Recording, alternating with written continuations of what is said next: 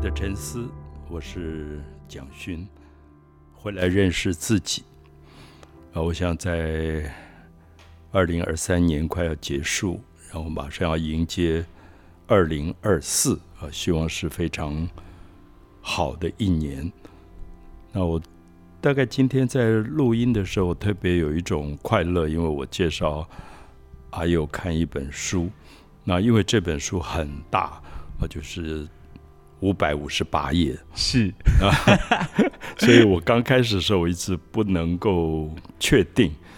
那今天的年轻一代能不能看一本实体书五百多页，能够把它看完。可是我就丢给阿佑，就讲说很好看，这本很好看。那我大概讲了一下，我我觉得很好看的原因，因为我自己最早看这本书的时候，它改变了我很多的观念。因为小时候我听到郑成功，他就是民族英雄啊，民族英雄。我们在台南会看到延平郡王祠，嗯。那我们也会知道郑成功反清复明很多很多他的政治主张是，所以大概他已经被定位成一个偶像，嗯，我觉得真的有点像偶像，是你到台南看到郑成功的像，也是像一个帝王一样的，对，非常庄严肃穆。我觉得我们今天。对一个生命有了这样固定的印象以后，你要改变这个印象，让他回到呃这样说吧，从神那个角色回到人的角色，有人的温度，有人性，其实非常不不一样。那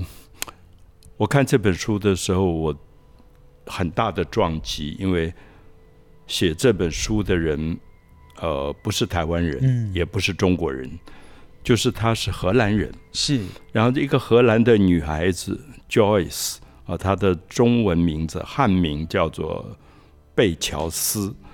那因为他有一个特别的机缘，十岁就跟他父亲到了日本。嗯，所以从荷兰到了日本以后，又他自己说，有点像游牧似的，在东亚这一带。呃，到处居住，啊，他住过北京，呃，后来又来台湾，在师大国语中心学中文，所以这些东西串联在一起，就让他觉得他有机会，或者有一个机缘去触碰郑成功以及郑成功的父亲郑芝龙的很多故事，因为刚好。这些人物都是跟荷兰打交道的，是就当时的台湾跟荷兰打交道，而郑芝龙他有一个舰队，这个舰队来往于很大的海域，可能北边到日本海，经过渤海湾、辽东湾，然后一直到台湾海峡，甚至下到马六甲，嗯，就是马来西亚这一带，所以这一支舰队。是他所掌管的，那我们就很难讲他的定位到底是什么。是那不是一个军区的管理，他好像也不完全受制于政府，好像当时的明朝政府也对他不能完全的掌控。嗯，因为我们知道明或清，其实他们是一个大陆性的帝国。他们对海洋的了解不多，当然明朝曾经有过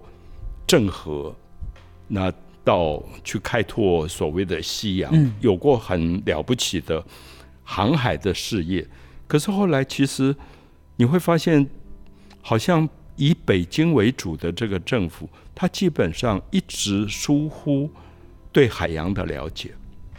所以因此郑芝龙这样的一个来往于海上的。这样的一个船队，好像就不受制于这个帝国所干扰。可是我在读这本书的时候，我特别想到，会不会因为这样的原因，郑芝龙变成了我特别特别敬佩的一个人？因为他就靠自己的实力，嗯，靠自己做生意的能力，然后打出了一片天下。是。那后来我知道，哦，郑芝龙他当然是泉州人，他在泉州。也结了婚，也有太太，可是他在日本也有一个太太，嗯，那这个太太生的就是郑成功，功对，所以我想，诶，我们小时候讲郑成功民族英雄，怎么很少人讲他妈妈是日本人？真的，对，我就觉得为什么要避开这个问题？嗯，妈妈日本人，你还是可以做民族英雄啊。是好，所以千万千万小心，所谓的民族或者英雄这些字眼，都是很大的陷阱。是对，我觉得老师说到的这个点，也是我在读这本书《福尔摩沙之王》第一个让我觉得很震惊的地方。因为我觉得郑成功他的形象对于台湾的所有的听众朋友，我觉得他就是一个好像我们会很直觉认为他的血统纯正，他嗯替台湾替当时的福尔摩沙这个岛屿赶走了荷兰人，然后带给地方，呃。属于这个岛屿，属于台湾一个新的和平。但当我第一次他在呃前面的几个章节里面突然提到。一开始的描述，他说有人大喊“福松”这个名字，对，那福松其实就是郑成功的日本名。对，我才突然想到，啊，郑成功居然是混血儿，而且他最早童年其实在日本，是对，他后来叫恢复郑森这个汉名，是。是回到泉州。对，他最早的一段童年，我想他的日文说不定比我们好好很多很多。然后他最早也是用日本名字在存在，所以我的意思说，其实如果历史是一个事件，那我们怎么样子能够比较真实的去面对历史？还是说，我们今天教科书的历史其实是被政治掩盖的历史？嗯，所以很多东西已经不是真相。是是那个有特别的目的让你学的历史，所以你就开始怀疑说，这样很糟糕，因为你明明生活在台湾，可是你对台湾一个非常重要的人物你都不了解。是，可是我不晓得阿尤的感觉，因为我自己看的时候，我对郑芝龙的兴趣还远超过郑成功。嗯，因为我感觉到这个父亲，他一开始他讲海盗之子啊，就海盗之子就是郑成功，嗯可这个海盗就是郑芝龙。郑芝龙对，那我忽然想，诶，海盗好像以前都觉得是一个负面的字眼，可是看完这个，我忽然想到金银岛那种小说里的海盗，哦，只有一个眼睛，然后一个手是钩子那种，诶，他们是很厉害的，因为他们靠他们自己的创造力打出一片天下，就是那个是真正争霸的那种人物。而且后来我发现，诶，好像很多描述里讲郑芝龙简直是一个大帅哥，哦，就他的小名叫一关，我相信。哎，然后他的荷兰文很好，嗯。因为他在澳门待了一段时间，他非常懂得做生意，还通葡萄牙文。嗯，然后他信了天主教，然后信天主教也是为了做生意，因为别人跟他说，你信天主教，你才能跟这些外国人做生意，嗯。他就有了一个尼古拉对，尼古拉。这个教名。嗯，好，为什么我们教科书都不讲这些东西？真的，我们教科书就只有一个很标签化的形容，就郑芝龙是海盗，然后就没有了。是，嗯，我觉得的确郑芝龙在里面的描述，呃，其实我觉得在书里面的对郑芝龙的琢磨，我觉得是高过郑成功本人的。是，对他写了他如何在嗯福尔摩沙岛，嗯然后哼远到日本，南到马六甲海峡的这一块海域，如何的做生意，然后闯荡，没有人能够约束得了他。是，然后也写了最后，因为清朝来了，就是所以要、明朝要被消灭的那个时历史的时机点，郑芝龙去呃一些生存的考量下，所以就投靠了满清。嗯，然后他的这个选择是多么的关键，然后最后他被满清要行刑要处死的时候，其实郑芝龙这个时候手上是有一大批的舰队的，是。对，但是他海盗当然有舰队，是对 他有一大批舰队，可是他的判断，我觉得永远都是最那个当下最适合的判断。他没有因为自己的生命要被处决了，所以他就觉得我要动用我最后的力量，把这一批舰队跟满清打仗，然后来救自己跟甚至自己的家人，他其他两个儿子还有他的妻子。有一段很感动的是，郑成功在南边接到了郑芝龙被处死的信，然后他当然对父亲有很多的埋怨，觉得他背叛了家族，背叛了国家，投靠了满清。可是下一幕他描写的就是突然有一个人来跟他通风报信，说在海岸上有。绵延一眼看不尽的舰队，然后他一出去看了不起的父亲哈，对舰队的队长就说：“郑芝龙的遗书里面写了，当我的生命结束之后，你们要去投靠郑成功，帮助郑成功完成他接下来应该要做的事情。”我觉得这个描述跟郑芝龙的个性好让人感动哦。所以我读这本小说以后，我就觉得哇。原来我的英雄不是郑成功，是郑芝龙，是就是那种真的靠自己的聪明创造力打出一片天下的人。其实我很佩服一段是，当时因为荷兰在台湾经营，想要经营农业，就是种甘蔗，嗯，然后发展糖业，可是台湾的原住民基本上不不是擅长农业的，所以就缺乏人力。那曾志龙就看到了这一点。那曾志龙刚好他回他的家乡泉州，那福建就发生了灾变，那很多灾民，那灾民是最危险，因为政府控制不好，灾民就会叛变，所以郑芝龙就会跑去找这个做官的人，就跟他说：“我可以帮帮忙把这些你头痛的灾民带走。”每个人给他多少钱？一头牛，我就把他们带走，所以他就赚了一大笔的钱。然后，因为他有船，他就把这一批灾民送到了台湾，然后转卖给荷兰人。然后荷兰人就得到一批可以帮他们种甘蔗的东西。我忽然想，哎呦，会不会觉得这是人力中介公司？是真的，就是他，他当时怎么会有头脑在几个复杂的这种政府吧？在之间周旋，然后在这里面来完成他自己的这个海盗事业，所以忽然觉得好像“海盗”这个字其实很中性，是我们不见得一定要给他一个很污蔑的一个字眼。对，而且我觉得。郑芝龙大概真的是一个很有魅力的人呢，因为里面有提到他自己的，有点算他的嫡系部队吧，就贴身护卫。里面写他说叫乌鬼队，然后这个乌鬼队里面的成员，好像就是他到中东，然后到远洋的地方，他说是西方脸孔或是东方脸孔的，一直有点类似，用现在的角度来看，像他的雇佣兵的概念，就他可以让就是这些是外国人就是。当然，可能就是付他们很高的薪水，然后让他追随他，然后变成一支他非常忠心的部队。我就在想，郑芝龙这个人，应该本身他的领袖魅力跟个人的性格，应该真的很迷人。嗯，如果在今天我在拜倒在他脚下，因为我我觉得我们在整个成长的教育里，太多教科书式的所谓的僵化的东西是啊，比如说效忠这个东西，什么叫做效忠？嗯。那郑成功效忠吗？还是郑芝龙效忠吗？嗯，你读这本小说，你会一直打问号，是，一直在打问号。那么郑芝龙这个海盗最后知道说，他的舰队可能打不过满清帝国的，所以他就效忠了。